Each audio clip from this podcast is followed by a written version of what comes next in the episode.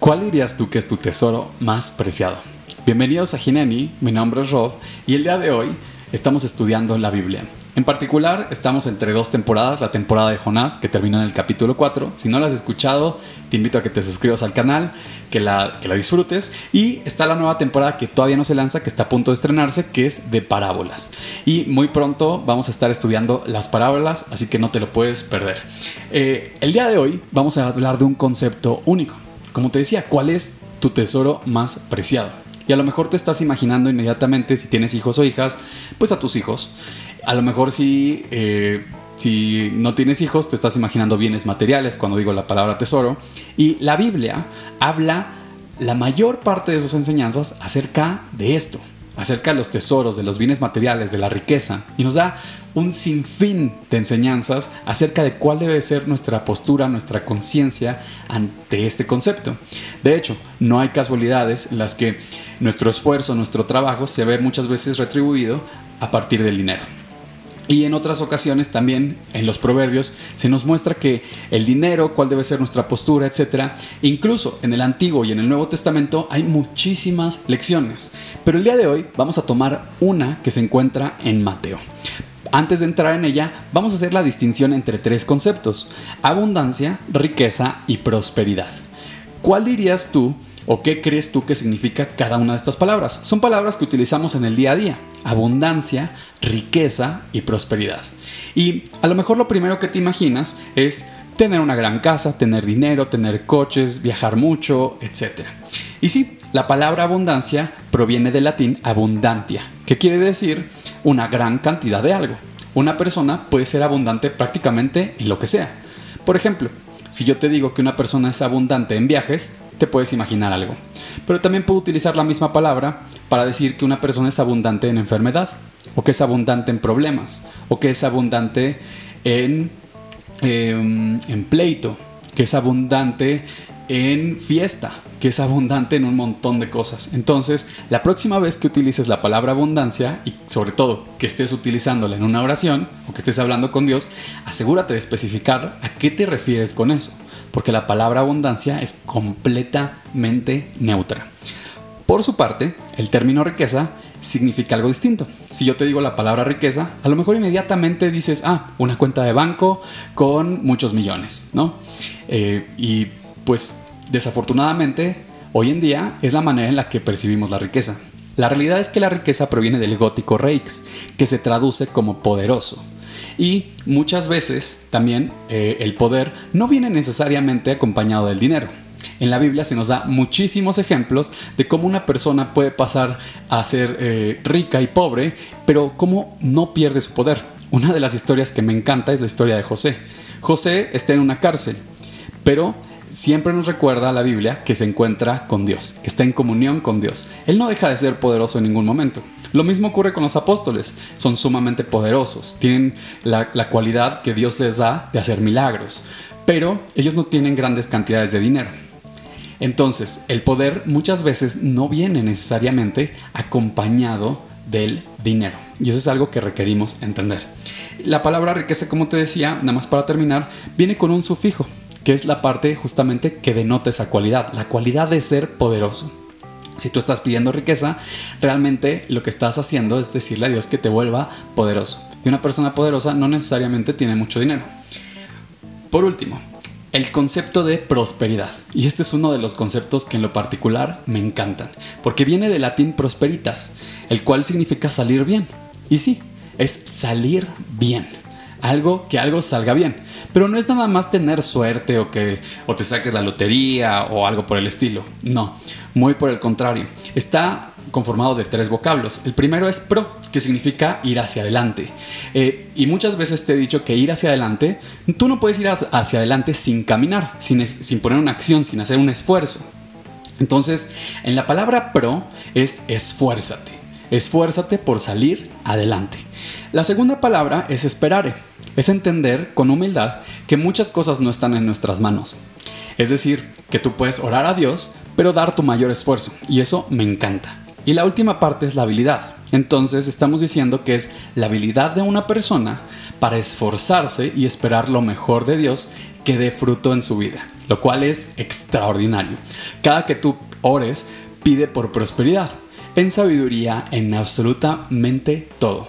Deja que Dios marque cuál es el camino que quiere y que está marcado para ti. Entonces, ahora sí, con esto en mente y con la palabra prosperidad, podemos adentrarnos en lo que es la enseñanza de Mateo que habla de los tesoros. Los tesoros, en este estudio, hacen referencia a nuestra prosperidad. Dice, guardaos de hacer vuestra justicia delante de los hombres, Mateo 6.1, para ser vistos delante de ellos de ellos. De otra manera, no tendréis recompensa de vuestro Padre que está en los cielos. Y como te decía, lo que nos está diciendo este versículo es que no podemos tener prosperidad si lo que estamos buscando es llamar la atención de los hombres. Y es una de las cosas que es mind blowing, así como que te estalla la cabeza, porque lo que nos está diciendo es que si nosotros llamamos la atención, ya tenemos prácticamente nuestra recompensa. Pero siempre Dios nos dice que hay que hablar en lo íntimo con Él. Yo te pregunto, ¿cuántas veces hablas en un día con Dios? Y a lo mejor tú dices, pues es que como voy a hablar con alguien a quien no puedo ver, a quien no puedo sentir, a quien pues no sé si me está escuchando, etc. Pero independientemente de eso, me encanta en Deuteronomio 32, 34, porque en palabras de Dios se nos dice, cuando está justamente el pasaje de Sodoma y Gomorra, lo que Dios tiene en sus tesoros y cómo los reparte hacia nosotros. Y dice, ¿no tengo yo esto guardado conmigo, sellado en mis tesoros? Entonces, si nosotros combinamos la enseñanza 1 de Mateo con la parte de Deuteronomio, nos vamos a dar cuenta de que lo que no hacemos en frente de los hombres, pero que damos a Dios en nuestra intimidad, en secreto, Dios lo atesora, Dios lo guarda. Y eso me parece extraordinario. Siguiendo con Mateo, dice, cuando pues demos limosnas, no hagas tocar trompeta delante de ti como hacen los hipócritas en las sinagogas y en las calles, para ser alabados por los hombres. De cierto os digo que ya tienen su recompensa. Y pues sí, yo me imagino que Dios voltea a ver nuestra vida y dice, ah, esta persona quiere llamar la atención, ya lo consiguió, ya no le hace falta nada. Entonces, la próxima vez, hazlo en tu intimidad y hazlo de corazón. Y guarda eso que, acaba de mencionar, de corazón. En Mateo 6:19 se nos habla de otra enseñanza acerca de los tesoros, que realmente es la intención de este capítulo. Dice, no os hagáis tesoros en la tierra. Y tú dices, ok, la tierra sí, hablando del mundo, hablando de este plano como tal, donde la polilla y el orín corrompen, donde los ladrones minan y hurtan y Santiago lo expresa de otra forma, pero que también es sumamente eh, reflexiva. Dice, vuestro oro y plata estén, están enmohecidos, hablando del mo, y su mo testificará contra vosotros, y devorará del todo vuestras carnes como fuego. Habéis acumulado tesoros para los días postreros. Y nos habla de, hay varias enseñanzas aquí, nos habla de, oye, la prosperidad no es algo estático, la prosperidad no es algo que puedes acumular, la prosperidad es en tiempo presente. Y eh, me encanta cómo Santiago lo pone en estos términos porque nos dice que el mo, el mo corrompe, el mo se va metiendo, se va, se va, si, si no hay movimiento, se va, eh, se va acumulando el mo. Y entonces hace que los tesoros prácticamente pues ya no, ya no tengan valor, que pierdan su valor. Y en Mateo 6, 20 y 21 dice, sino haceos tesoros en el cielo. Aquí nos está dando la respuesta. No los hagas en la tierra, hazlos en el cielo, donde ni la polilla ni el orín corrompen y donde los ladrones no minan, ni hurtan. Porque donde esté vuestro tesoro, allí estará también vuestro corazón. Y esto es impresionante. Lo que nos está diciendo es que en donde ponemos nuestros tesoros, también vamos a poner nuestro corazón.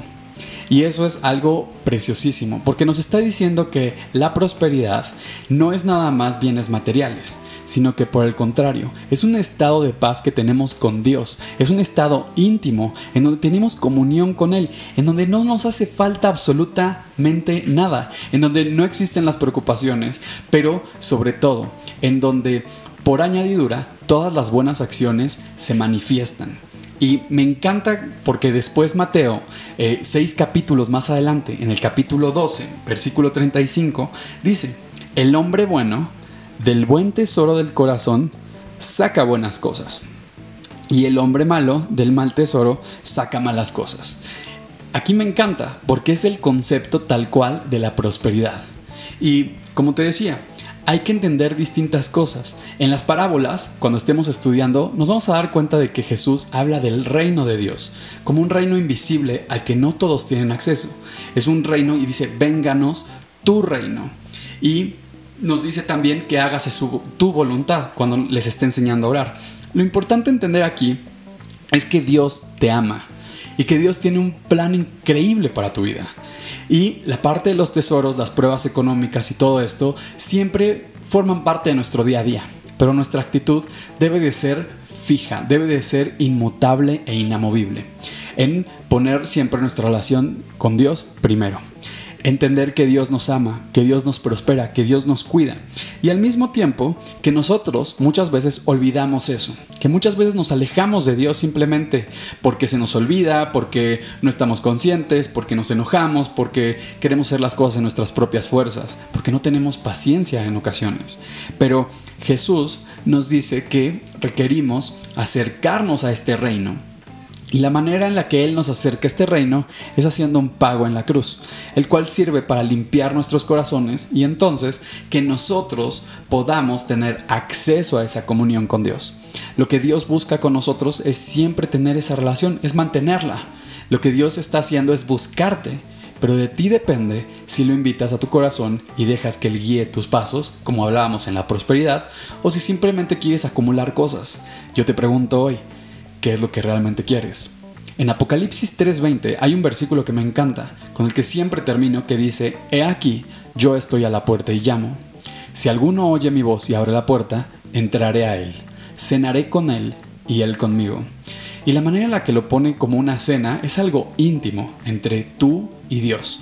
Es una, es una forma de expresar que Dios quiere tener intimidad contigo, eh, pero no en los términos en los que tú siempre lo haces en los que simplemente pides cosas, sino que por el contrario, Dios tiene preparado lo mejor para ti. Dios quiere que prosperes, pero no quieren simplemente que tengas dinero o que tengas bienes materiales para poder hacer algo. Lo que Dios quiere es que en tu corazón realmente atesores cosas en el cielo. ¿Y qué cosas? Pues yo te decía al inicio del podcast, a lo mejor si tú escuchas la palabra tesoro, te imaginas a tus hijos. Pero tesoro es cualquier cosa que viene de la prosperidad, cualquier cosa que te acerca a Dios. Hemos hablado constantemente del pecado, de alejarnos de Dios, pero la prosperidad habla de todas aquellas cosas que nos acercan a Él, como compartir una charla con, una, con un amigo, como el ver un atardecer, como el compartir la palabra de Dios, como el sentarte una tarde y ponle atención a cómo te sientes en tu interior, porque en las parábolas vamos justamente a revisar nuestras emociones, nuestras reacciones y un montonal de cosas. Siempre para cerrar el podcast hago una oración, la cual tiene el propósito de que tú empieces a acercarte a Dios. Si tú ya tienes a Dios en tu corazón, el propósito que tiene es que tú renueves esa relación día con día. Porque como te decía Santiago, el mo te puede corromper. Y tu relación con Dios requiere estar en constante movimiento, porque si no, no tiene propósito alguno. Para hacerlo no tienes que hacer nada espiritual, simplemente ahí donde te encuentras puedes cerrar tus ojos si la actividad que estás haciendo te lo permite y decir o dirigirte a Dios en estos términos. Dios, gracias por este día. Gracias porque de verdad hoy puedo ver que no me hace falta absolutamente nada. Hoy claramente quiero abrirte la puerta de mi corazón. Quiero que tú entres en mi vida. Quiero que tú me limpies, que me guíes, que me guardes, Quiero que mi relación contigo tenga movimiento, tenga fluidez, Dios.